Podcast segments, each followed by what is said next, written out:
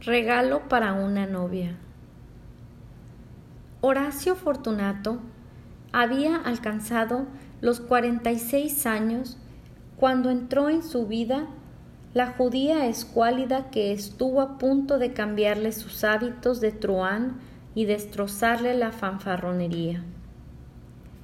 Era de raza de gente de circo, de esos que nacen con huesos de goma y de habilidad natural para dar saltos mortales, y a la edad en que otras criaturas se arrastran como gusanos, ellos se cuelgan del trapecio cabeza abajo y le cepillan la dentadura al león. Antes de que su padre lo convirtiera en una empresa seria, en vez de la humorada que hasta entonces había sido, el circo Fortunato pasó por más penas que glorias. En algunas épocas de catástrofe o desorden, la compañía se reducía a dos o tres miembros del clan deambulando por los caminos en un destartalado carromato, con una carpa rotosa que levantaban en pueblos de lástima. El abuelo de Horacio Cargó solo con el peso de todo durante años. Caminaba en la cuerda floja, hacía malabarismos con antorchas encendidas, tragaba sables toledanos, extraía tanto naranjas como serpientes de un sombrero de copa y bailaba gracioso minué con su única compañera, una mona atraviada de mirriñaque y sombrero emplumado. Pero el abuelo logró sobreponerse al infortunio, y mientras muchos otros circos sucumbieron vencidos por otras diversiones modernas, él salvó el suyo, y al final de su vida pudo retirarse al sur del continente y cultivar un huerto de espárragos y fresas dejándole una empresa sin deudas a su hijo Fortunato II.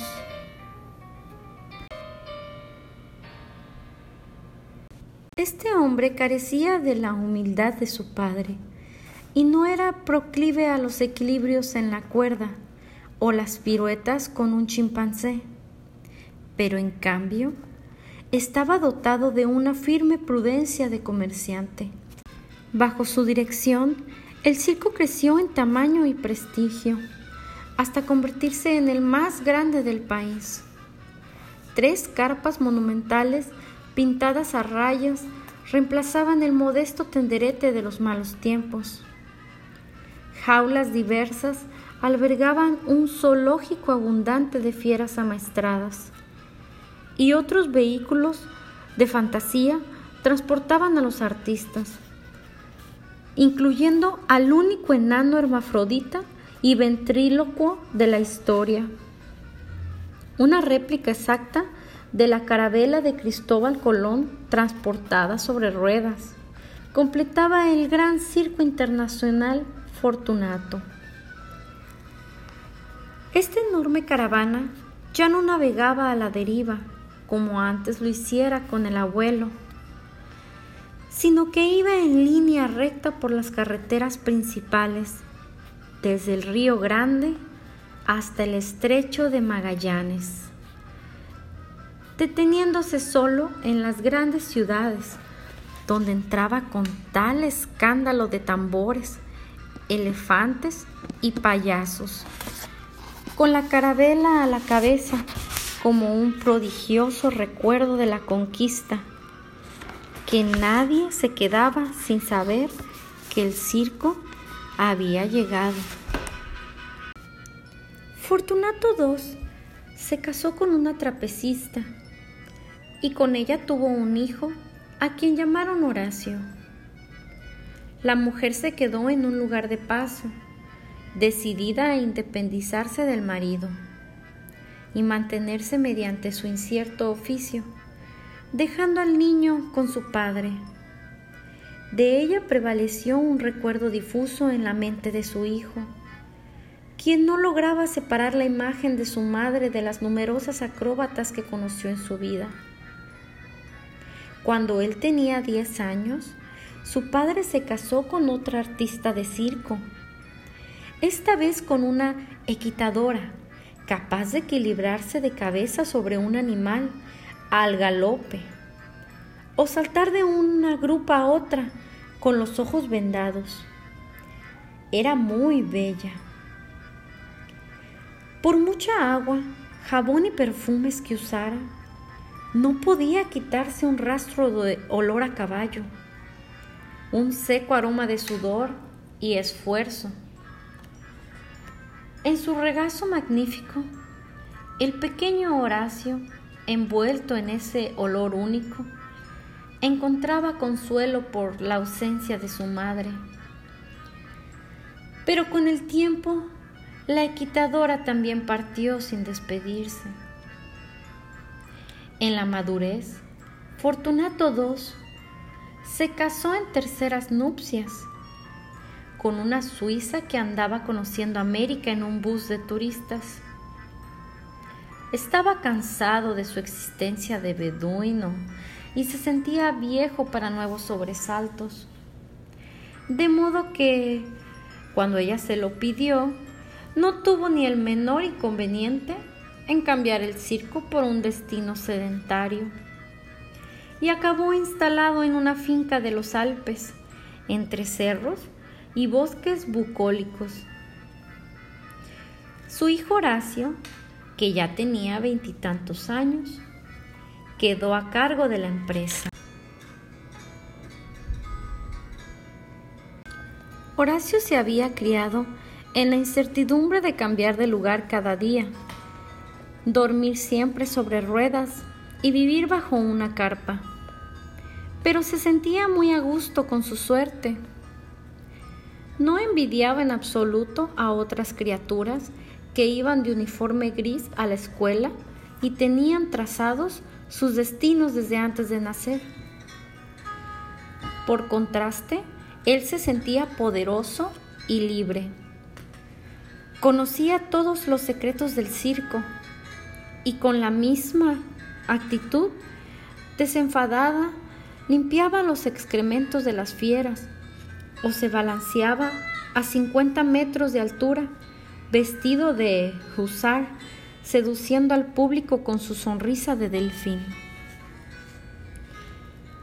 Si en algún momento añoró algo de estabilidad, no lo admitió ni dormido. La experiencia de haber sido abandonado, primero por la madre y luego por la madrastra, lo hizo desconfiado, sobre todo de las mujeres, pero no llegó a convertirse en un cínico, porque del abuelo había heredado un corazón sentimental. Tenía un inmenso talento cirquense, pero más que el arte, le interesaba el aspecto comercial del negocio. Desde pequeño se propuso ser rico, con la ingenua intención de conseguir con dinero la seguridad que no obtuvo en su familia.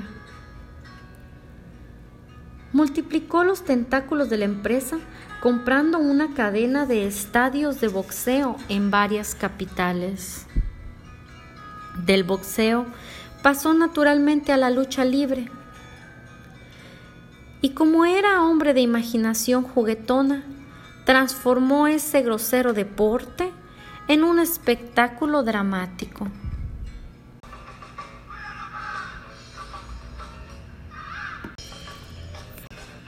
Fueron iniciativas suyas la momia, que se presentaba en el ring dentro de un sarcófago egipcio. Tarzán, cubriendo sus impudicias con una piel de tigre tan pequeña que a cada salto del luchador el público retenía el aliento a la espera de alguna revelación. El ángel, que apostaba su cabellera de oro y cada noche la perdía bajo las tijeras del feroz Kuramoto, un indio mapuche disfrazado de samurái, para reaparecer al día siguiente con sus rizos intactos, prueba irrefutable de su condición divina. Estas y otras aventuras comerciales, así como sus apariciones públicas con un par de guardaespaldas, cuyo papel consistía en intimar a sus competidores y picar la curiosidad de las mujeres. Le dieron un prestigio de hombre malo, que él celebraba con enorme regocijo. Llevaba una buena vida, viajaba por el mundo cerrando tratos y buscando monstruos. Aparecía en clubes y casinos Poseía una mansión de cristal en California y un rancho en Yucatán, pero vivía la mayor parte del año en hoteles de ricos. Disfrutaba de la compañía de rubias del alquiler. Las escogía suaves y de senos frutales, como homenaje al recuerdo de su madrastra. Pero no se afligía demasiado por asuntos amorosos y cuando su abuelo le reclamaba que se casara y echara hijos al mundo para que el apellido de los Fortunato no se desintegrara sin heredero, él replicaba que ni de mente subiría al patíbulo matrimonial. Era un hombronazo moreno, con una melena peinada a la cachetada, ojos traviesos y una voz autoritaria que acentuaba su alegre vulgaridad.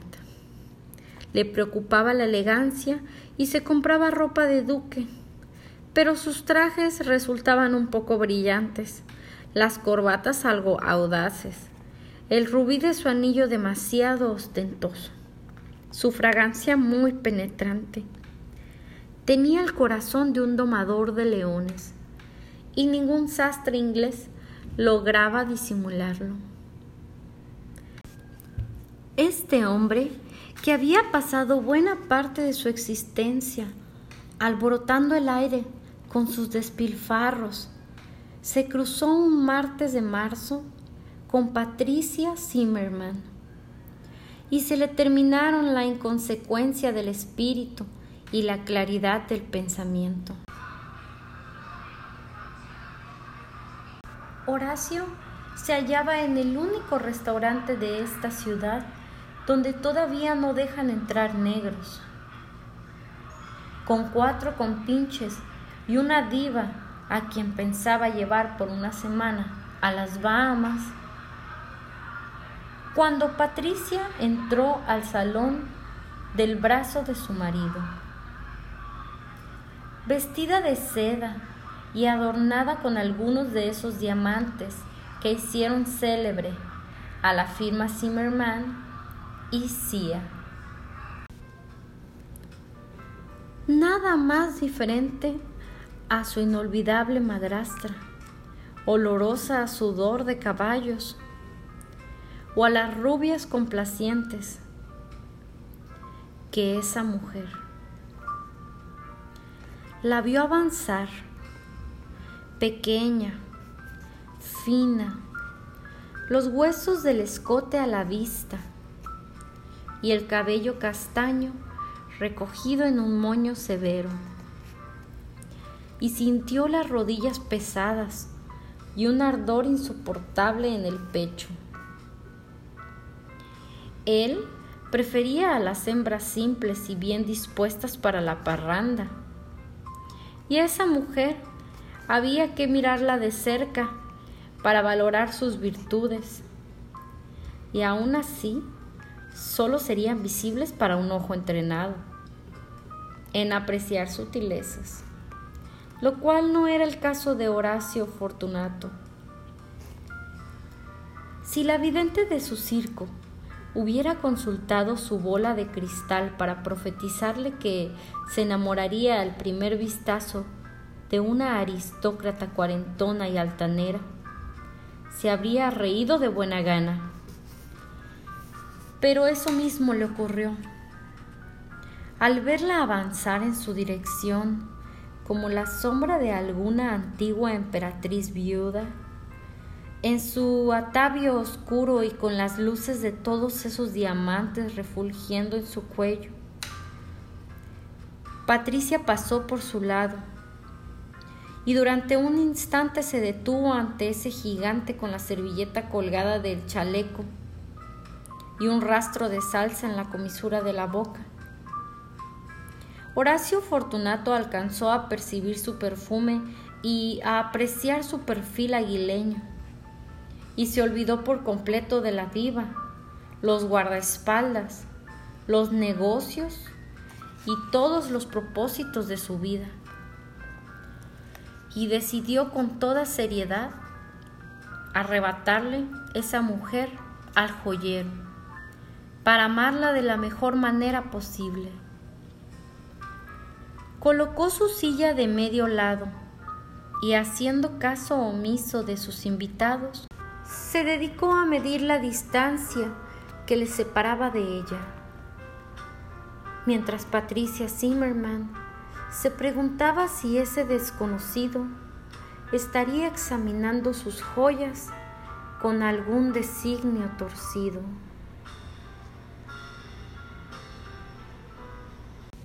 Esa misma noche llegó a la residencia de los Zimmerman un ramo descomunal de orquídeas. Patricia miró la tarjeta, un rectángulo color sepia con un nombre de novela escrito en arabescos dorados. De pésimo gusto, musculló, adivinando al punto que se trataba del tipo engominado del restaurante y ordenó poner el regalo en la calle, en la esperanza de que el remitente anduviera rondando la casa y se enterara del paradero de sus flores. Al día siguiente trajeron una caja de cristal con una sola rosa perfecta, sin tarjeta. El mayordomo también la colocó en la basura. El resto de la semana despacharon ramos diversos, un canasto con flores silvestres en un lecho de lavanda, una pirámide de claveles blancos en copa de plata, una docena de tulipanes negros importados de Holanda. Y otras variedades imposibles de encontrar en esta tierra caliente. Todos tuvieron el mismo destino del primero. Pero eso no desanimó al galán, cuyo acecho se tornó tan insoportable que Patricia Zimmerman no se atrevió a responder al teléfono, por temor a escuchar su voz susurrándole indecencias, como le ocurrió el mismo martes a las dos de la madrugada. Devolvía sus cartas cerradas, Dejó de salir porque encontraba a Fortunato en lugares inesperados, observándola desde el palco vecino en la ópera, en la calle dispuesto a abrirle la puerta del coche antes de que su chofer alcanzara a esbozar el gesto, materializándose como una ilusión en un ascensor o en alguna escalera. Estaba prisionera en su casa, asustada, ya se le pasará, ya se le pasará, se repetía. Pero Fortunato no se disipó como un mal sueño. Seguía allí, al otro lado de las paredes, resoplando. La mujer pensó llamar a la policía o recurrir a su marido, pero su horror al escándalo se lo impidió. Una mañana estaba atendiendo su correspondencia cuando el mayordomo le anunció la visita del presidente de la empresa Fortunato e hijos. En mi propia casa, ¿cómo se atreve? murmuró Patricia con el corazón al galope. Necesitó echar mano de la implacable disciplina adquirida en tantos años, de actuar en salones, para disimular el temblor de sus manos y su voz.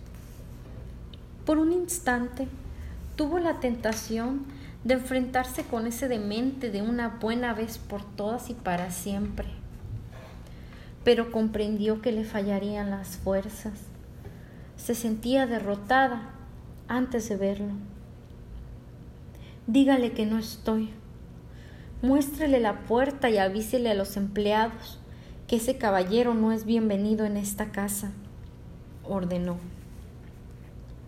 Al día siguiente, no hubo flores exóticas al desayuno, y Patricia pensó, con un suspiro de alivio o despecho, que el hombre había entendido por fin su mensaje. Esa mañana se sintió libre por primera vez en la semana y partió a jugar tenis y al salón de belleza. Regresó a las dos de la tarde con un nuevo corte de pelo y un fuerte dolor de cabeza. Al entrar, vio sobre la mesa del vestíbulo un estuche de terciopelo morado con la marca de Zimmerman, impresa en letras de oro. Lo abrió algo distraída imaginando que su marido lo había dejado allí. Y encontró un collar de esmeraldas acompañado de una de esas rebuscadas tarjetas de color sepia que había aprendido a conocer y a detestar. El dolor de cabeza se le transformó en pánico. Ese aventurero parecía dispuesto a arruinarle la existencia no solo le compraba a su propio marido una joya imposible de disimular, sino que además se le enviaba con todo desparpajo a su casa. Esta vez no era posible echar el regalo a la basura, como las rumas de flores recibidas hasta entonces. Con el estuche apretado contra el pecho, se encerró en su escritorio Media hora más tarde llamó al chofer y lo mandó a entregar un paquete a la misma dirección donde había devuelto varias cartas. Al desprenderse de la joya, no sintió alivio alguno. Por el contrario, tenía la impresión de hundirse en un pantano.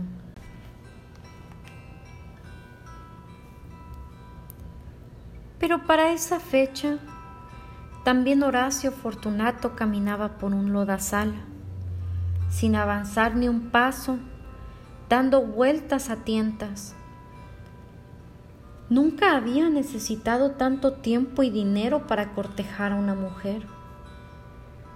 Aunque también era cierto, admitía, que hasta entonces todas eran diferentes a esta. Se sentía ridículo por primera vez en su vida de saltimbanquí, no podía continuar así por mucho tiempo. Su salud de toro empezaba a resentirse. Dormía a sacudones. Se le acababa el aire en el pecho. El corazón se le atolondraba. Sentía fuego en el estómago y campanas en las sienes.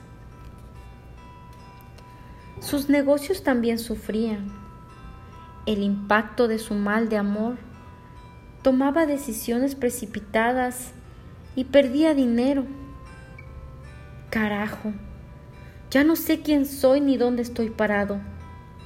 Maldita sea, refunfuñaba sudando. Pero ni por un momento consideró la posibilidad de abandonar la cacería. Con el estuche morado de nuevo en sus manos, abatido en un sillón del hotel donde se hospedaba, Fortunato se acordó de su abuelo. Rara vez pensaba en su padre, pero a menudo volvía a su memoria ese abuelo formidable que a los noventa y tantos años todavía cultivaba sus hortalizas. Tomó el teléfono y pidió una comunicación de larga distancia. El viejo Fortunato estaba casi sordo y tampoco podía asimilar el mecanismo de ese aparato endemoniado que le traía voces desde el otro extremo del planeta. Pero la mucha edad no le había quitado la lucidez. Escuchó lo mejor que pudo el triste relato de su nieto, sin interrumpirlo hasta el final. De modo que esa zorra se está dando el lujo de burlarse de mi muchacho, ¿eh?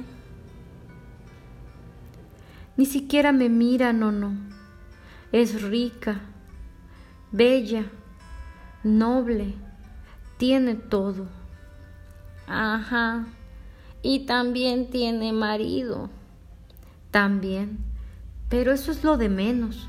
Si al menos me dejara hablarle. Hablarle. ¿Y para qué?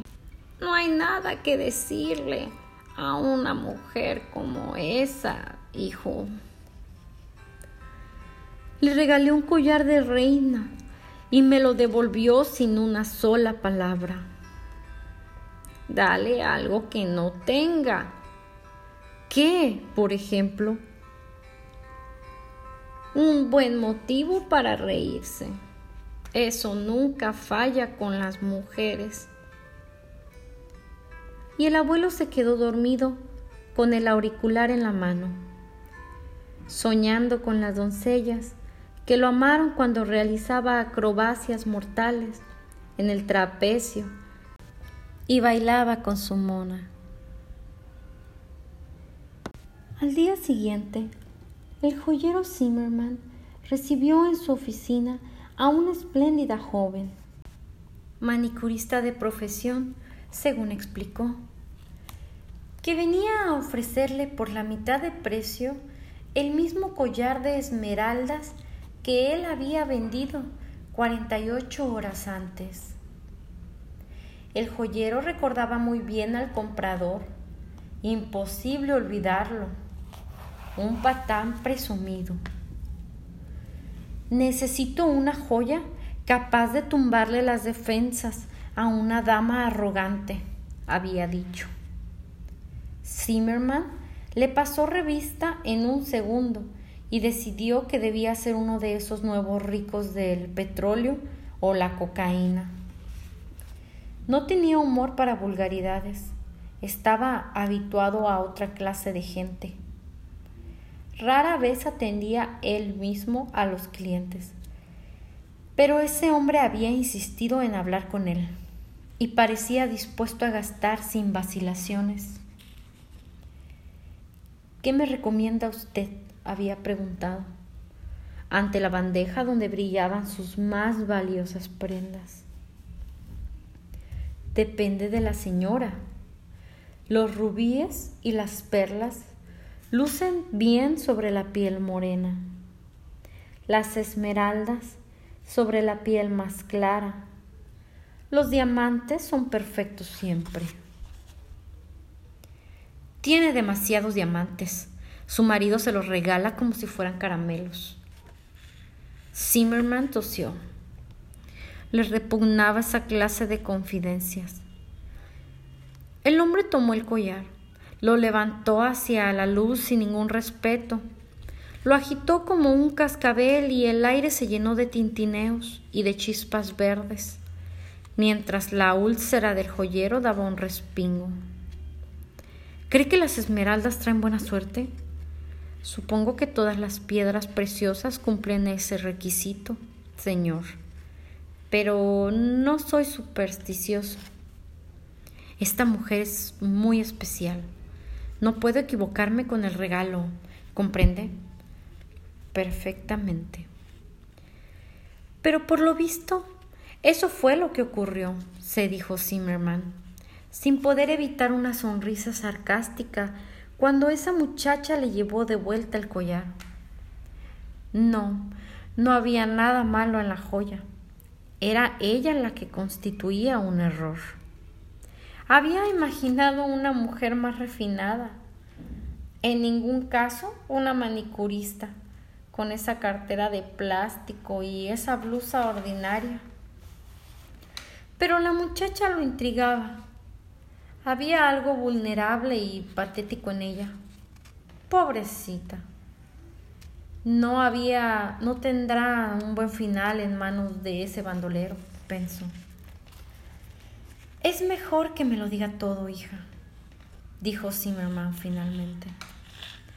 La joven le soltó el cuento que había memorizado y una hora después salió de la oficina con paso ligero, tal como lo había planeado desde un comienzo. El joyero no solo había comprado el collar, sino que además la había invitado a cenar. Le resultó fácil darse cuenta de que Zimmerman era uno de esos hombres astutos y desconfiados para los negocios, pero ingenuo para todo lo demás, y que sería sencillo mantenerlo distraído por el tiempo que Horacio Fortunato necesitara y estuviera dispuesto a pagar.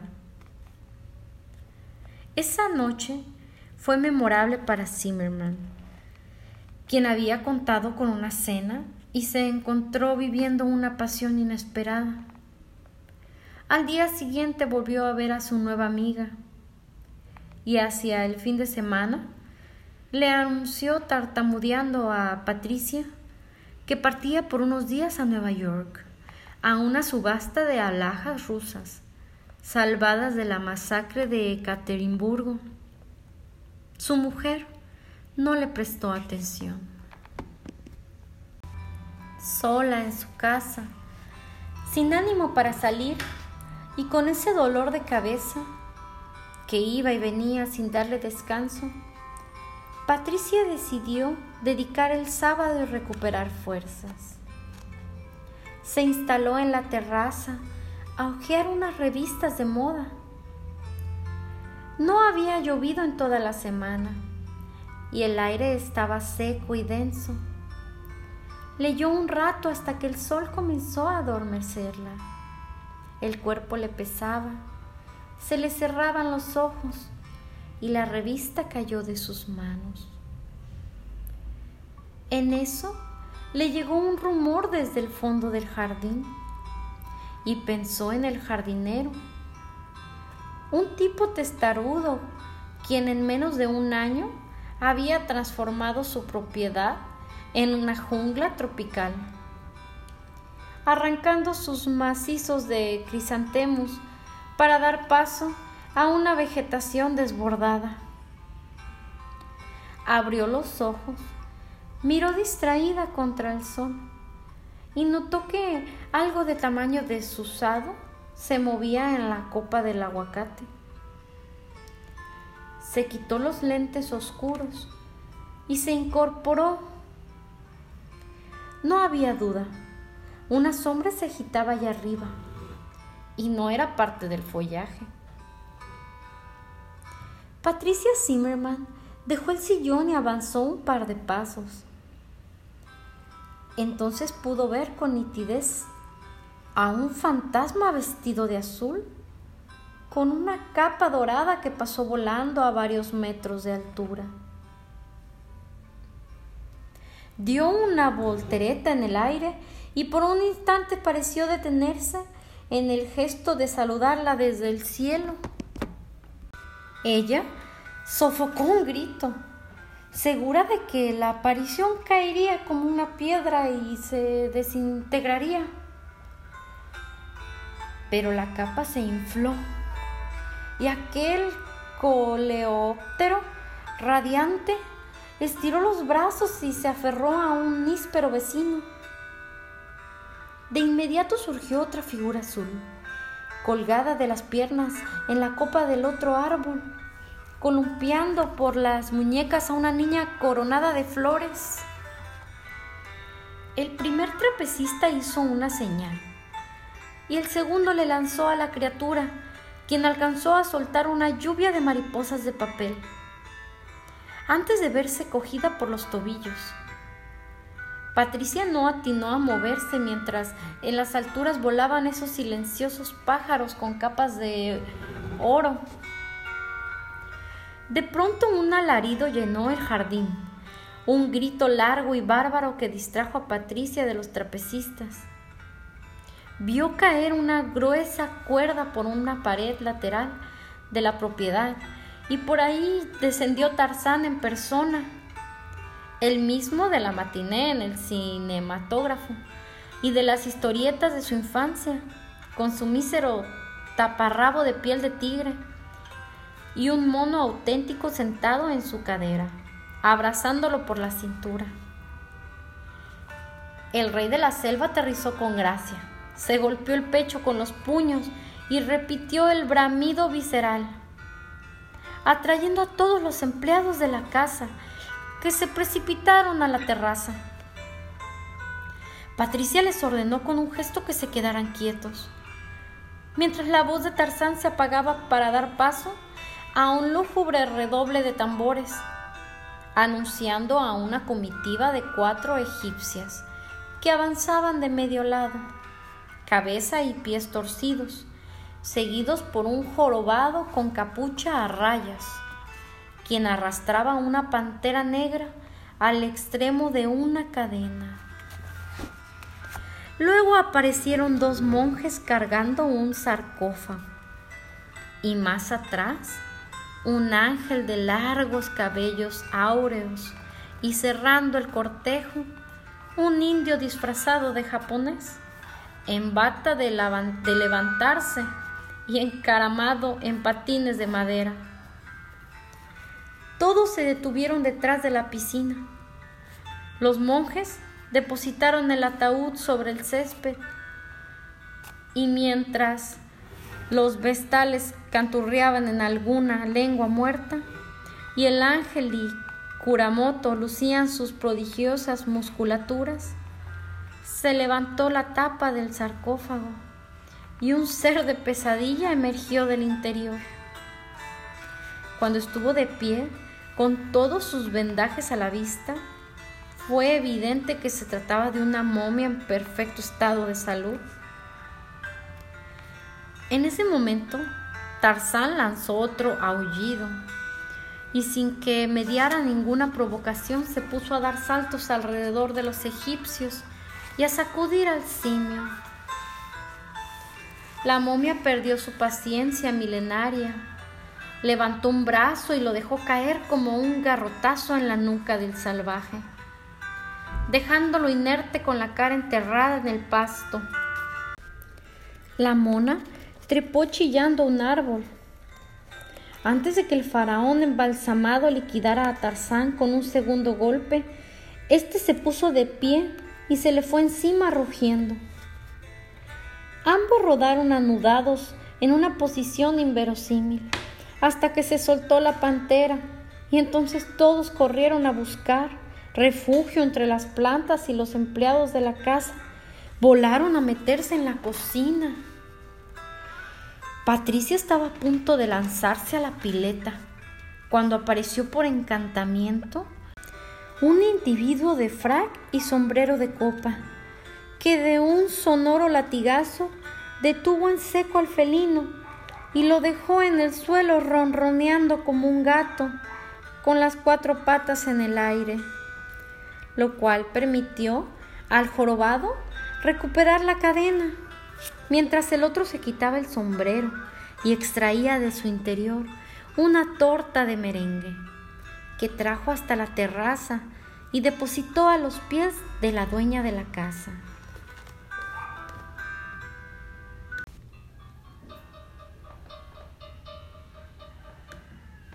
Por el fondo del jardín aparecieron los demás de la comparsa, los músicos de la banda tocando marchas militares, los payasos susurrándose bofetones, los enanos de las cortes medievales, la equitadora de pie sobre su caballo, la mujer barbuda, los perros en bicicleta, el avestruz vestido de colombina.